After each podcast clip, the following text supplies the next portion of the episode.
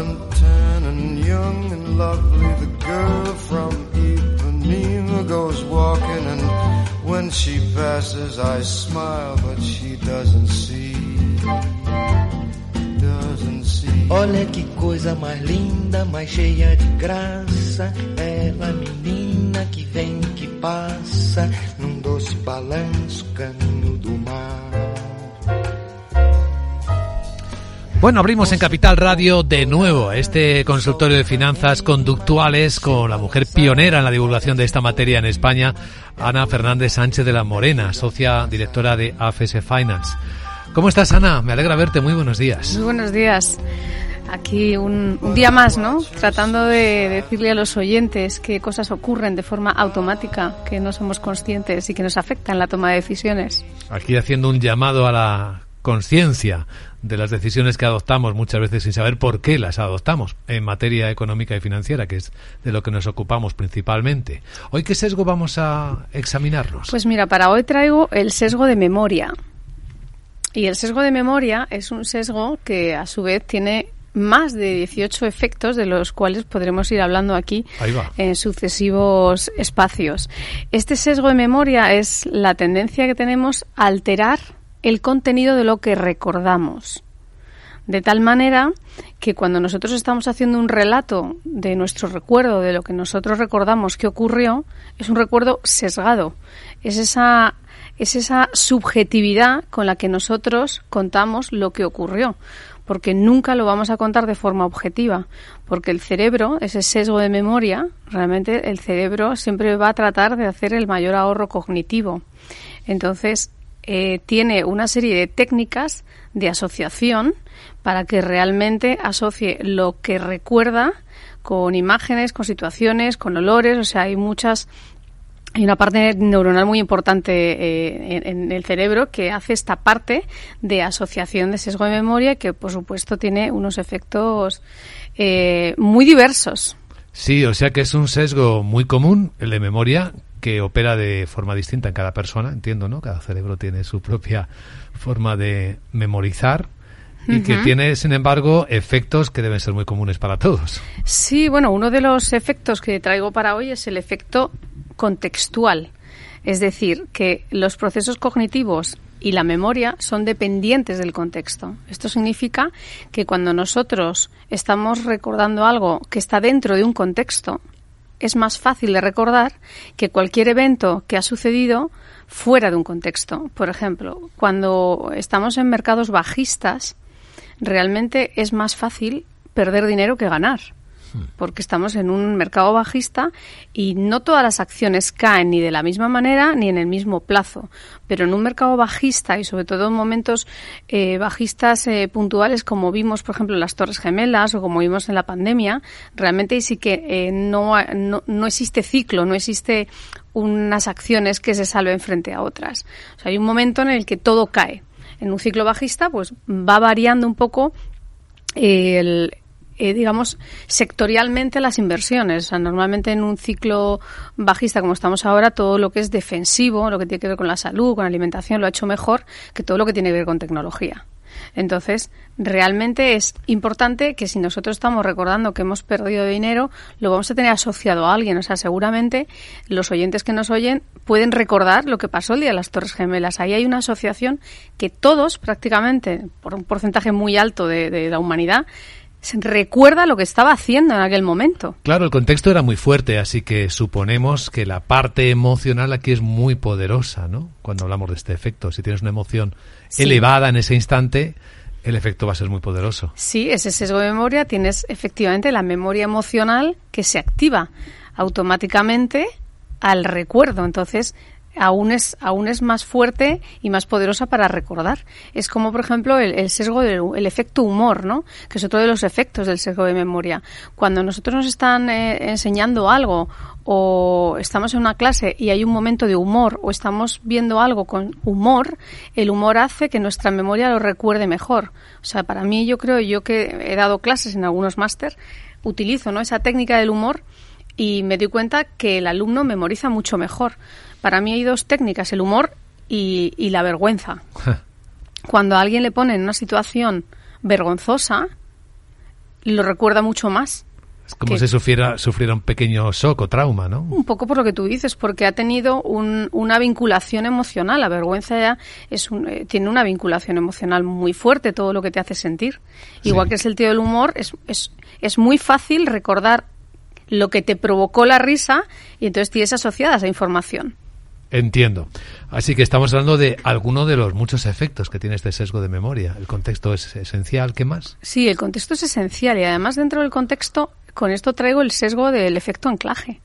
Que el efecto anclaje que hemos hablado muchas veces, hablando de sesgos cognitivos, es que realmente, dependiendo del contexto en el que nos cuentan algo, cuáles son las circunstancias y cuáles son las bondades de los que nos cuentan, nosotros vamos a tomar una decisión u otra. Es decir, que el contexto es muy importante. ¿Por qué traigo este sesgo hoy? Porque los mercados llevan un año y pico verdaderamente complicados. Sí. Entonces, eh, no podemos olvidar que tuvimos un 2021 francamente bueno. Hmm. O sea, ese sesgo de memoria nos está jugando esa pasada de hemos vuelto a donde perdíamos dinero, ya no vamos a ganar más. No. O sea, el sesgo de memoria tienes la memoria de corto plazo y la memoria de largo plazo. Sí. Entonces, ¿cuál se activa en un momento como el actual que estamos o hemos vivido un enero y parte de febrero muy alcista en un ciclo que no sabemos si aún sigue siendo bajista o ya ha cambiado? Entonces, la parte del corto plazo es la que tiene que ver con esa supervivencia, con ese miedo a las pérdidas, ¿no? Con esos sesgos que se van uniendo unos con otros. En este sesgo de memoria estamos más conectados con el año 22 o con el 21, pensando en los mercados. ¿Qué tenemos hoy? En este sesgo de memoria estamos más conectadas con, unas pérdidas tipo 2008. 2008. Porque son unas son porque es crisis. Realmente las pérdidas del año 2020 fueron un mes. Entonces la memoria no, no se quedó no se quedó pegada con aquel evento, porque al mes siguiente estabas en los mismos niveles prácticamente. O sea, el mercado hizo prácticamente una V. Entonces, este momento, este sesgo de memoria, estaríamos más en la última vez que pasamos muchos meses seguidos en un entorno bajista. Hmm. ¿Qué hacemos en ese momento? En ese momento lo que hay que hacer es diseñar una buena cartera de inversión con tu perfil de riesgo de aquí a los próximos dos, tres años. Lo que no podemos pretender es invertir a tres años mirando el corto corto, porque en el corto corto la semana que viene podemos estar perdiendo otro 10% o ganándolo. O sea, en, este momento yo mm, trato de, mm, de acompañar a los inversores en que tomen decisiones con la vista puesta en, en lo que va a ocurrir después. Es que, como dicen, hasta la noche más oscura eh, tiene un día con un amanecer, o sea, no todo no dura eternamente. Y aunque esté nublado el día y muy gris, el sol está luciendo detrás de las nubes, eso es cierto. Sí, sí. Entonces es, es un momento muy importante para saber que nosotros estamos narrando un relato de lo que nos está pasando, de unas pérdidas, en función de qué pasó la última vez que perdí dinero. O no me ha pasado nunca. Y estoy en la memoria de corto plazo porque nunca he perdido dinero. Muy bien, si has perdido dinero, entonces habrá que plantear si es que has perdido más de lo que te correspondía y, por tanto, tu perfil de riesgo estaba alterado en el 2021 que el 2021 fue muy bueno porque esa alteración te dio una rentabilidad muy positiva. Hmm. Pero ¿qué pasa si esa alteración es negativa? Claro, así que se trata de aplicar esta terapia que tiene mucho sentido y que en cierto modo anularía o, o, neutralizaría el sesgo de memoria, ¿no? Al obligarte a estar en el presente, enfocarte en tu perfil real de riesgo, y no depender de imágenes tuyas del pasado. Es muy difícil. Lo importante es saber que tu cerebro va a hacer unas conexiones y unas asociaciones automáticas. Hmm. Entonces, para poder ver un automatismo, ya no solo, no te digo pararlo, que eso sí que es verdaderamente complejo. Para poder verlo sí que necesitas una persona que realmente te haga espejo para que tú puedas ver lo que está ocurriendo ahí. O sea, digamos que todo este espacio de finanzas conductuales, de sesgos cognitivos, tienen que ver con una parte cognitiva inconsciente que actúa de una manera rápida y que nos lleva a cometer errores sistemáticos, que esos son los sesgos cognitivos. Entonces, digamos que poderlos ver a nosotros mismos es difícil, como ese sesgo de punto ciego, creer que no tenemos sesgos, ¿no? Tenemos sesgos todos.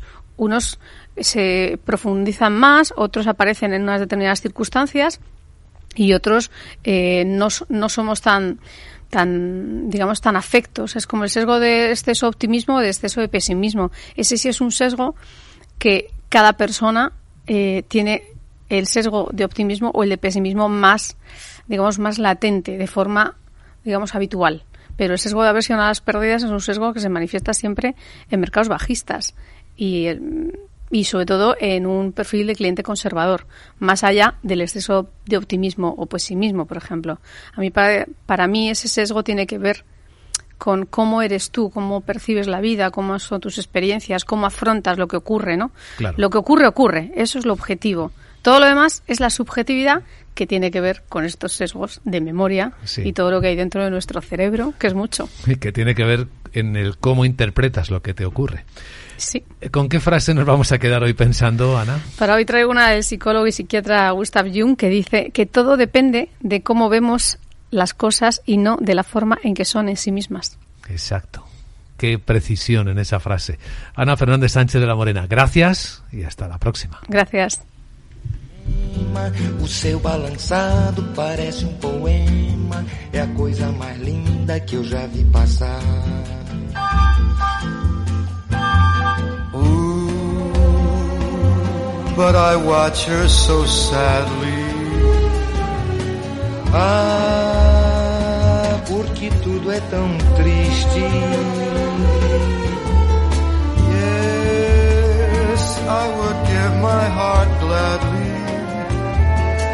But each day when she walks to the sea, she looks straight ahead, not at me.